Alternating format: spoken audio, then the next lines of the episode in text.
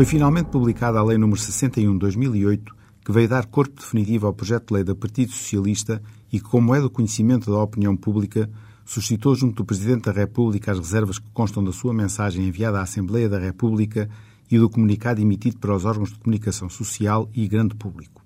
Essa lei foi publicada no Diário da República do dia 31 de outubro de 2008 e entra em vigor 30 dias depois, ou seja, no próximo dia 30 de novembro, não sendo aplicável aos processos pendentes nessa data.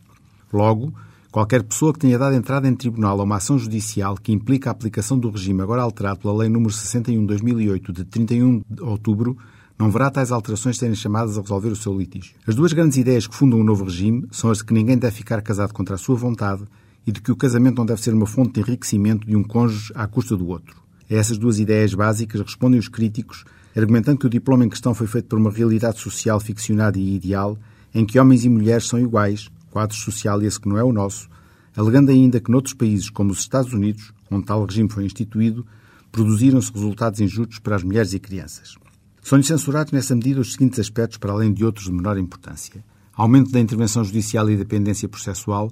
desvirtuamento e esvaziamento do conceito jurídico de casamento ao colocar na sombra a relevância dos deveres recíprocos dos cônjuges e ao acentuar em demasia a sua origem contratual, bem como a sua vertente patrimonial, benefício do marido ou da mulher infratores, quer em termos matrimoniais, quer patrimoniais,